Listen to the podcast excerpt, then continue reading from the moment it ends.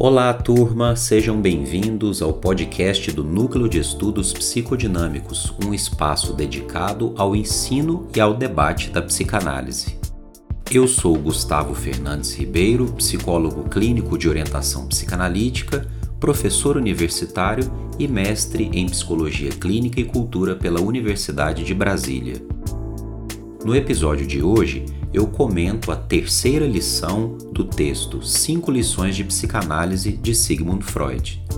Vocês também podem assistir essa aula pelo YouTube, basta se inscrever no meu canal Gustavo Ribeiro. Vocês também podem enviar os seus comentários, críticas e sugestões de novas leituras lá pelo Instagram do Núcleo de Estudos Psicodinâmicos, que você encontra no endereço arroba núcleo.estudos.psicodinâmicos. Sem mais demora, vamos para os meus comentários sobre a terceira lição do texto Cinco Lições de Psicanálise de Sigmund Freud. Olá pessoal, tudo bem com vocês? Sejam bem-vindos a mais uma lição aqui do nosso canal, nosso projeto de leitura conjunta da obra de Freud. Bom, em primeiro lugar, eu quero pedir desculpas pelo tempo de demora da liberação desse vídeo. Estava aproveitando um pouquinho do final das férias, né? Mas agora que nosso semestre vai voltar ao normal, vamos pegar firme aí de volta no nosso projeto de leitura, né? A vida boa já acabou, então vamos voltar aos nossos estudos. E a gente vai falar hoje da terceira lição, que é parte do texto Cinco Lições de Psicanálise como eu já venho tratando com vocês, já falei da primeira lição, já falei da segunda lição de psicanálise, tem outros vídeos aqui no canal, vou deixar aqui os cards para vocês poderem acessar mais facilmente. Vocês podem conferir as minhas considerações lá e podem também participar é, no campo de comentários. Lá vocês podem colocar as dúvidas de vocês, as considerações de vocês, que eu vou respondendo por ali e vamos dialogando sobre os textos de Freud. Enquanto isso, eu vou tomando meu café aqui. A gente vai dialogando sobre os textos de Freud dessa forma. Hoje, então, a gente vai falar da terceira lição. É, Quais são as considerações que eu fiz, né? E depois quero ouvir de vocês é, se vocês consideraram outro ponto ou alguma coisa que eu deixei passar aqui. Basicamente, a terceira lição, ao meu ver, ela aborda essencialmente questões da técnica psicanalítica, desde o seu surgimento até todo o seu percurso de evolução.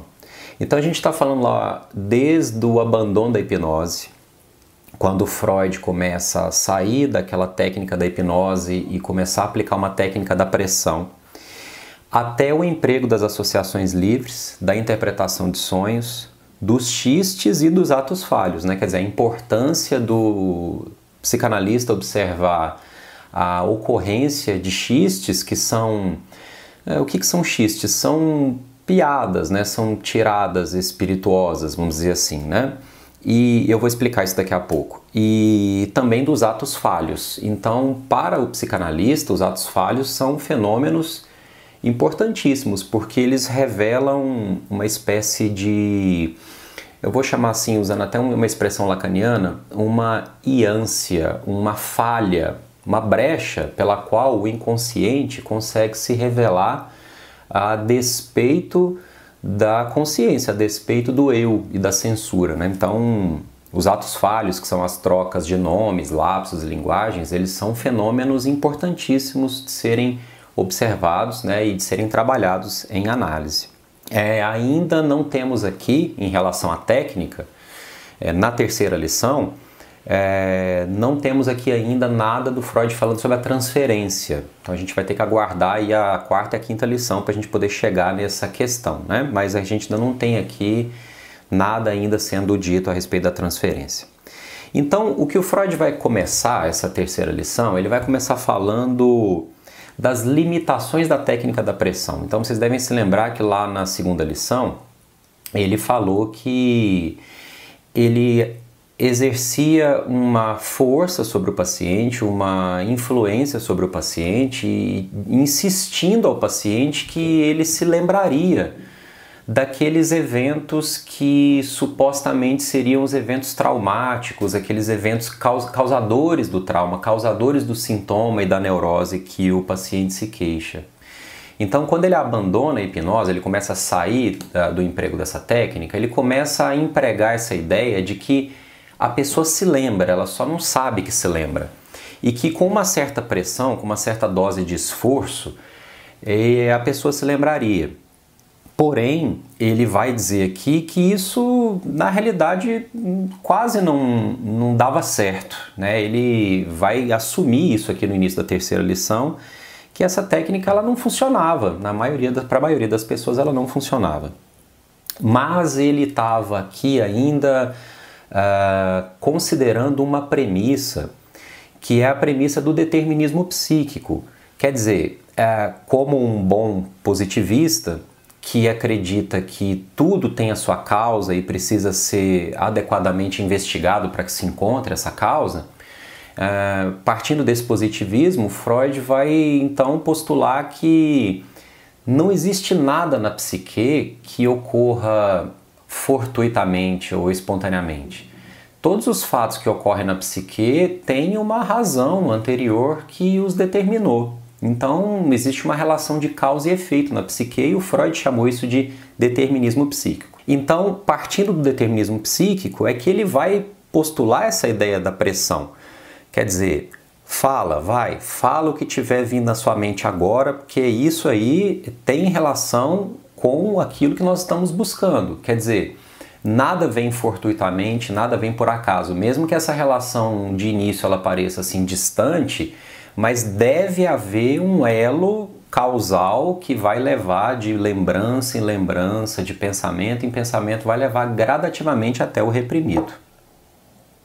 Uma pausa para o cafezinho, né? Então, o que nós temos aqui é o Freud já criticando essa ideia ou assumindo as limitações dessa ideia da técnica da pressão, mas ainda apoiado nessa ideia de um determinismo psíquico e que, se fosse devidamente investigado, se essa sequência de pensamentos fosse devidamente investigada, é, deveria se chegar à causa do núcleo do sintoma, à causa da neurose.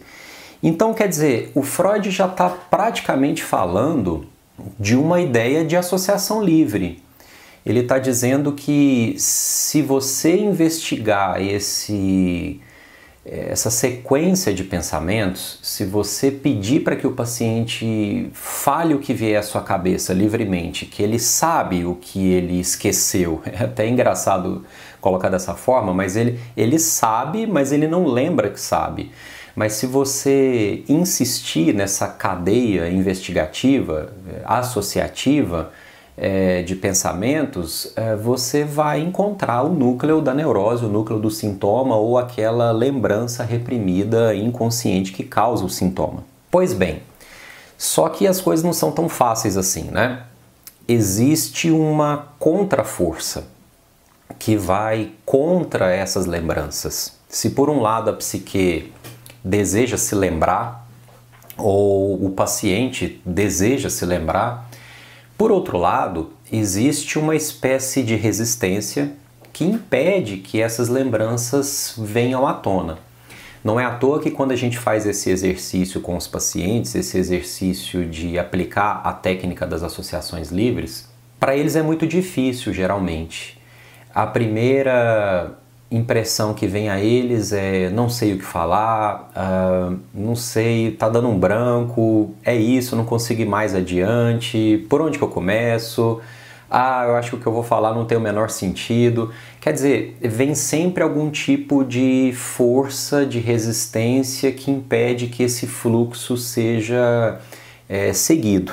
E essa força de resistência, ela é decorrente dessa proteção do ego de não permitir que esses conteúdos venham à tona, que eles voltem à tona, voltem à consciência, justamente por conta do caráter conflitivo entre esses desejos, esses impulsos, essas recordações e as normas morais vigentes, etc. Então, o que o Freud está falando aqui é que existe um jogo conflitivo de forças. Por um lado, o desejo de recordar, de expressar essa força que essa dinâmica que o inconsciente tem de querer descarregar sua energia, descarregar a energia dos seus complexos afetivos, então existe um, um impulso a isso, mas por outro lado existe também um movimento de preservação, de conservação do ego para que essas lembranças não voltem e não causem conflito na consciência. Então, seguindo essa lógica do determinismo psíquico, esses pensamentos que parecem que não têm relação nenhuma com o recalcado, que é o início do processo de associação livre, né, o início de uma análise, esses pensamentos eles vão sim guardar alguma relação com o recalcado, porém será uma relação indireta, não será uma relação direta. Então, aparentemente, não vai fazer sentido o que o paciente fala. Não vai parecer que tenha relação com o problema que ele traz, com a queixa que ele traz, mas entendendo essa premissa do determinismo psíquico, como nós estamos falando aqui, a gente vai perceber que mesmo a associação mais distante da causa, ela guarda uma relação com essa causa, só que uma relação ainda bastante indireta, bastante é, distante e que precisa ir sendo investigada passo a passo, associação por associação, até que se atinja o núcleo da neurose. Então, o Freud vai dizer que esses pensamentos que aparecem são pensamentos substitutivos, mas que se relacionam com o recalcado por uma espécie de alusão. Então ele vai fazer essa expressão, ele vai usar essa expressão, né, de que há uma alusão ao recalcado, quer dizer, uma referência indireta com o recalcado. Então significa que nada do que é dito em análise é despercebido, é, é, é lixo ou é, não é importante, não. Tudo que é dito ali, tudo que é associado ali tem sim uma importância grande para o que está sendo abordado em análise. Então vejam que aí, seguindo um pouco mais no texto, vocês devem ter visto que ele vai criar um exemplo, né? ele vai citar aqui no texto um exemplo para mostrar como que esses pensamentos substitutivos, que são as associações livres, é, ocorrem por alusão ao recalcado. E ele vai buscar, curiosamente, um exemplo na vida psíquica normal é, para mostrar, eu acho que o Freud está até mostrando como que a, a, a, o normal e o patológico são coisas assim muito próximas, né? Não, não tem como a gente criar um, um abismo entre normalidade e patologia em termos de funcionamento psíquico. O que eu estou dizendo aqui que ele vai mostrar é que os mecanismos que atuam na patologia são basicamente os mesmos mecanismos que atuam nos processos normais da psique. E ele está falando aqui dos xistes, assim, dessas piadinhas, dessas tiradas espirituosas, né? Esses comentários, é, às vezes, gozados que são feitos com as situações, etc. Então, ele vai citar aqui, vocês devem ter visto aí no texto de vocês, uma anedota que ele tirou inclusive lá do outro texto, que é os xistes, a sua relação com o inconsciente. Então, quem se interessar por isso aqui, esse outro livro Fica aí a recomendação. E ele conta a história de dois comerciantes que enriqueceram muito rapidamente e esses comerciantes é, parece que enriqueceram por meios ilícitos e as pessoas sabiam que eles tinham enriquecido muito rápido, mas através de corrupção, de meios ilícitos. E aí, num certo dia, buscando o reconhecimento da sociedade, eles mandam pintar, esses dois comerciantes mandam pintar dois quadros, um de cada um, um de cada um deles. E para causar esse impacto, né, esse, essa tentativa de reconhecimento social, eles convidam a sociedade a vir admirar essas pinturas e convidam um crítico de arte para poder comentar essas pinturas. E aí, quando esse crítico de arte chega lá, ele olha para as duas pinturas e ele fala assim: Mas onde está o Redentor?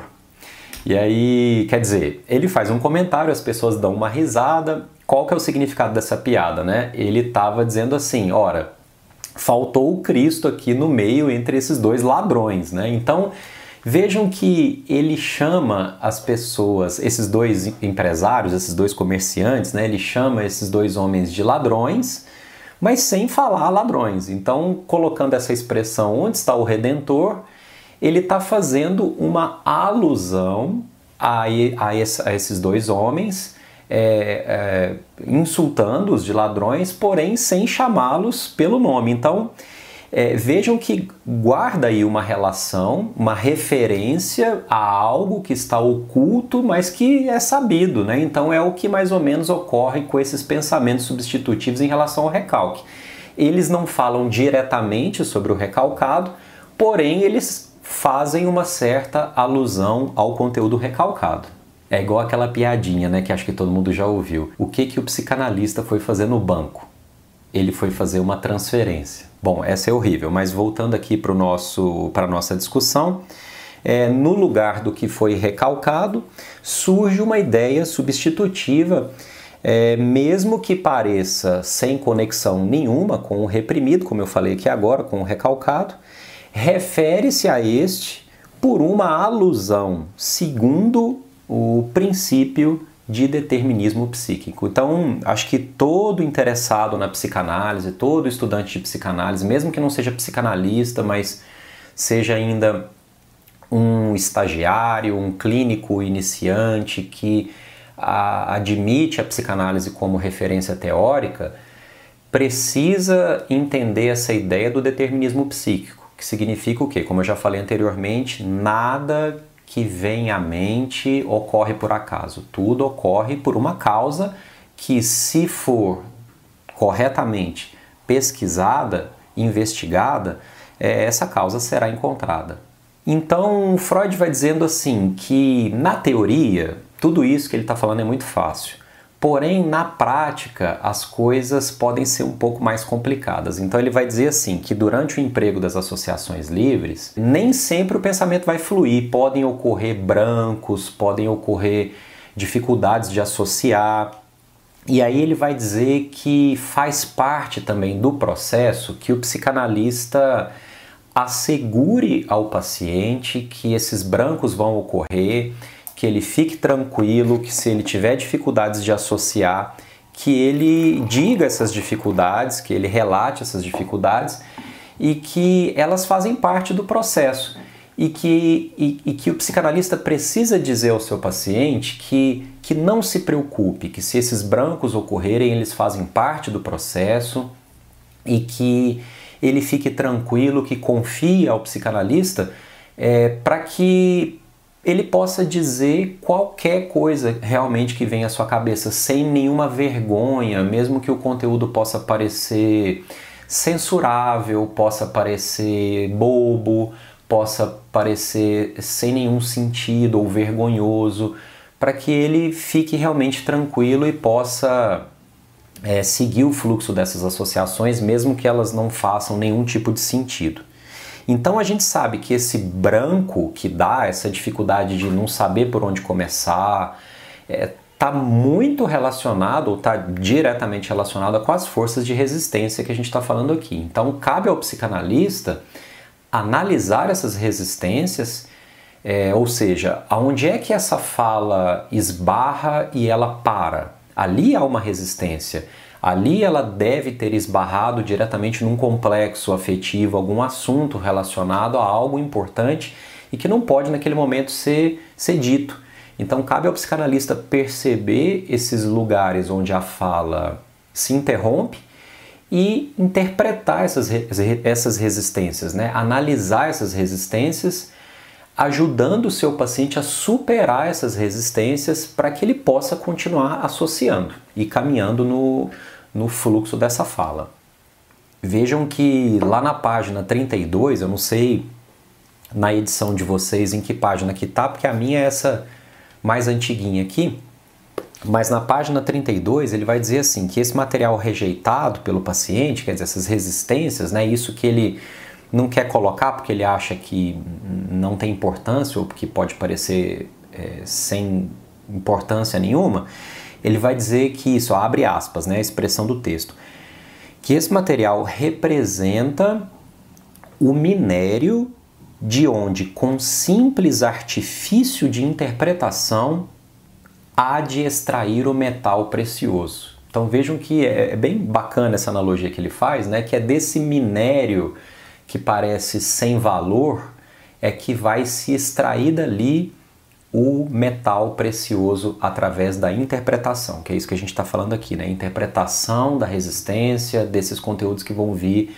a partir desses pensamentos que parecem não ter nenhum sentido.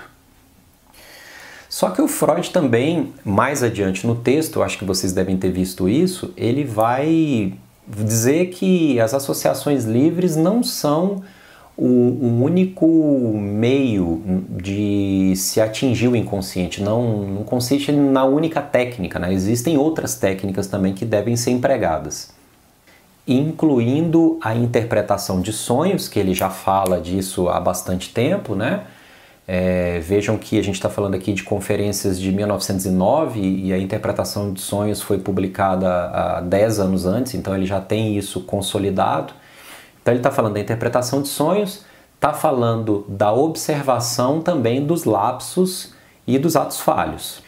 E aqui a gente nota assim um certo uma certa preocupação, acho que eu vou dizer assim, que o Freud tem de abordar o assunto dos sonhos no continente americano, que é conhecido pelo seu pragmatismo, pela sua objetividade. Então a gente percebe assim na leitura do texto que ele tem uma certa uma certa reserva e que ele vai tentando preparar a sua plateia para chegar nesse assunto dos sonhos, né?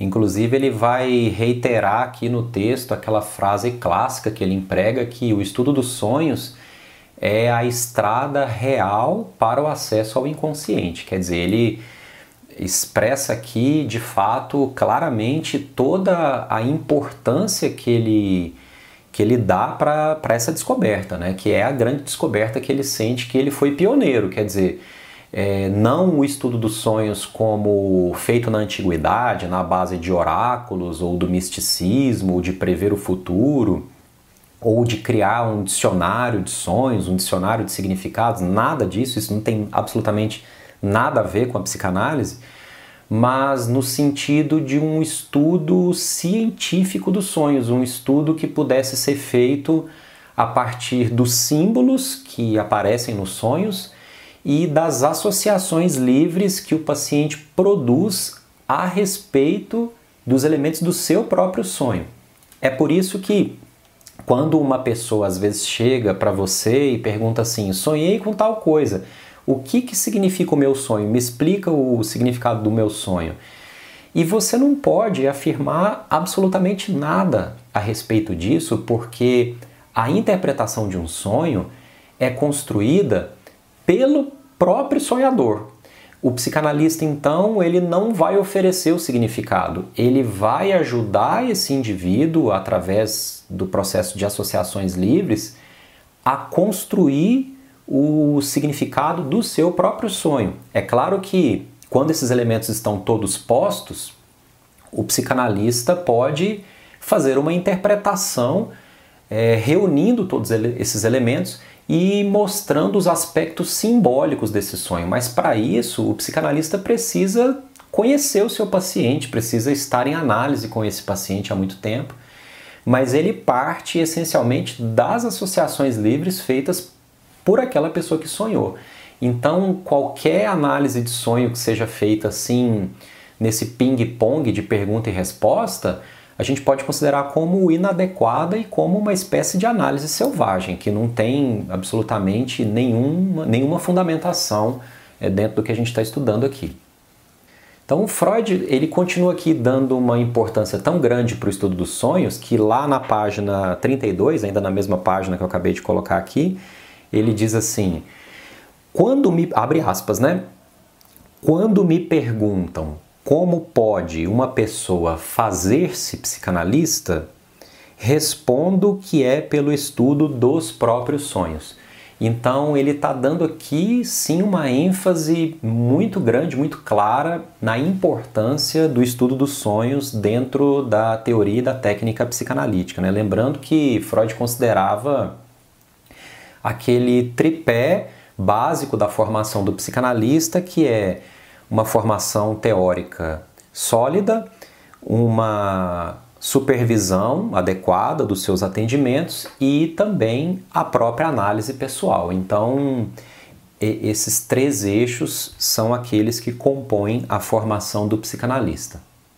Então, aqui mais adiante, a partir da página 32, aqui pela minha edição até o final do texto, né? Ele vai ficar falando sobre os sonhos. Ele também vai falar um pouco sobre os, os lapsos, os atos falhos, mas ele vai aqui gastar um tempo maior falando dos sonhos. Então ele vai falar que os sonhos são essencialmente realizações de desejos, porém realizações disfarçadas. Elas não são realizações claras do desejo. É, é verdade que alguns sonhos são bem simples de serem interpretados, que são principalmente aqueles sonhos decorrentes de restos diurnos. O que é que são sonhos decorrentes de restos diurnos? São aqueles sonhos de coisas que aconteceram no nosso dia e que nós não pudemos realizar por algum motivo. Seja comprar um objeto numa loja, seja falar algo para uma pessoa que a gente gostaria de ter falado e não pôde por quaisquer razões. É, seja, às vezes, comer um, uma torta, você vê ali uma, uma torta de chocolate bem gostosa e você está de regime, não pode comer, de noite você sonha que está comendo aquela torta, sei lá, qualquer coisa assim. É, significam então é, realizações de desejos de pequenas coisas que ocorreram no dia. Esses sonhos são muito simples e geralmente eles não requerem nem a ajuda de um psicanalista para serem interpretados. Isso é feito pela própria pessoa que está sonhando mesmo. Porém, existem sonhos que são muito tortuosos, enigmáticos, confusos e até terríveis. E aí a primeira pergunta que a gente faz é aonde é que está o desejo num sonho maluco como esse? Inclusive em sonhos que são pesadelos, né? A pessoa às vezes tem um pesadelo de que aquela pessoa que ela mais ama está sofrendo ou, ou abandonou, é, e aí a gente se questiona onde é que está a realização de desejo nisso, né? Bom, e aí a gente tem que lembrar de dois fatores importantes. O primeiro é que os conteúdos que vêm à nossa mente quando a gente acorda, eles vêm sofrendo um processo de deformação onírica. Ou seja, esses conteúdos foram deformados por processos de censura na passagem do inconsciente para o consciente. Isso significa que durante a noite, enquanto nós estamos dormindo, o nosso ego, que é vigilante e que reprime esses conteúdos, ele enfraquece essa censura. Então, como que se dá essa passagem dos conteúdos do inconsciente para a consciência? Eu estava dizendo para vocês que o ego exerce uma vigilância, ele exerce uma censura, porém, durante a noite essa censura ela é rebaixada, essa vigilância é enfraquecida. Então esses conteúdos, eles passam através dessa barreira desse limiar do inconsciente para o consciente através de processos de condensação, processos de deslocamento que fazem uma deformação desses conteúdos. Então, esse sonho que a gente se lembra, ele não significa exatamente o sonho original. Isso é até chamado de conteúdo manifesto versus conteúdo latente. O que, que é o conteúdo manifesto do sonho? Como o próprio nome diz, é esse conteúdo que se manifesta na consciência quando a gente acorda, é aquilo que você consegue lembrar do sonho. Porém, nem sempre você sabe o significado. Você se lembra do sonho, você consegue contar para uma pessoa, mas você não entende o significado do seu sonho muitas vezes. Então, o verdadeiro significado do sonho é chamado de conteúdo latente. E aí que está, por essa expressão, né, que ele está oculto. Ele precisa então passar pelo processo de análise que é feito durante o trabalho psicanalítico para que o verdadeiro significado do sonho possa ser decifrado. Então a gente pode dizer que os sonhos são realizações de desejo disfarçadas. E aí eu estava falando para vocês, então como é que fica essa questão dos pesadelos, dos sonhos terríveis? Eu estava dizendo duas coisas então. A primeira é que nem todos os conteúdos que vêm à consciência, eles significam realmente aquilo. Eles podem representar outros conteúdos por causa desse processo de deformação onírica. Esse é um ponto.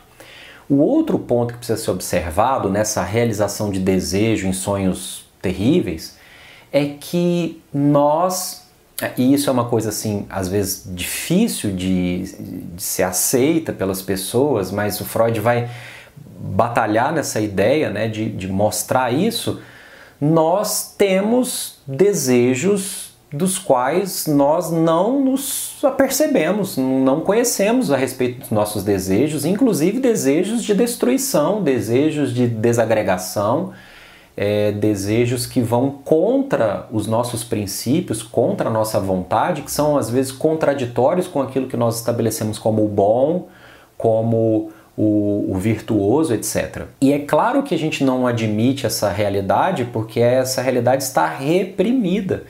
O Freud vai falar disso no texto Além do Princípio de Prazer, quando ele está falando da pulsão de morte, que existe uma dimensão dentro de nós que pode ser autodestrutiva, que pode nos fazer mal, que pode nos auto-sabotar, e a gente não admite essa ideia conscientemente, mas a gente vê essa ideia acontecendo na forma como a gente tem atitudes que nos colocam em prejuízo. E você vê isso quando aquela pessoa chega a uma certa situação e ela olha para si própria e percebe assim, como é que eu vim parar aqui? E eu não pude perceber, né? Assim, como que esses ciclos se repetem e que fazem mal ao próprio sujeito, né? Então a gente tem sim forças destrutivas e que e que vão contra os nossos princípios de, de vida, de, de virtuosidade, é, daquilo que a gente preza como o bom, etc. e tal. Então, Freud está falando bastante dessa ideia aqui de conteúdo manifesto, conteúdo latente e dos mecanismos de condensação e deslocamento como mecanismos que vão trabalhar nessa deformação onírica, nesse processo de construção do sonho. Eu não vou me é, deter muito nisso aqui, porque eu acho que isso é tema, inclusive, para uma outra leitura conjunta, que pode ser a interpretação de sonhos ou outros textos de Freud que tratam sobre os sonhos. E por fim, ele vai falar aqui também, ao finalzinho, sobre os lapsos e os atos falhos, que parecem algo assim sem nenhum sentido, sem nenhum significado, um mero esquecimento, trocar o nome de uma pessoa por outro ou esquecer de uma reunião, assim, nossa, esqueci da reunião. Ou como acontece com muitos pacientes nossos, né, que eles têm horário marcado e aí de repente eles olham, aí no horário o paciente não aparece. Aí dá algumas horas depois ou no dia seguinte, ele, rapaz, você me desculpa, ontem esqueci da nossa sessão, né? E aí você pode achar assim, não, é só um lapso, é só um esquecimento, mas para o psicanalista, esses lapsos, esses esquecimentos, essas trocas, né? Trocas de nome, trocas de. É, às vezes você acha que você tem que ir para um lugar, você vai para o outro. Esses lapsos de memória, esquecimentos, enganos, eles têm um significado importante e eles revelam uma intencionalidade do inconsciente em algo que insiste em ser dito contra o desejo da consciência de preservar esses conteúdos é, no inconsciente. Então é nesse conflito intrapsíquico aqui que a gente está falando, né? Então, para um psicanalista, como eu disse para vocês, nada passa batido. Bem, pessoal, acho que essas são as minhas principais considerações a respeito da terceira lição.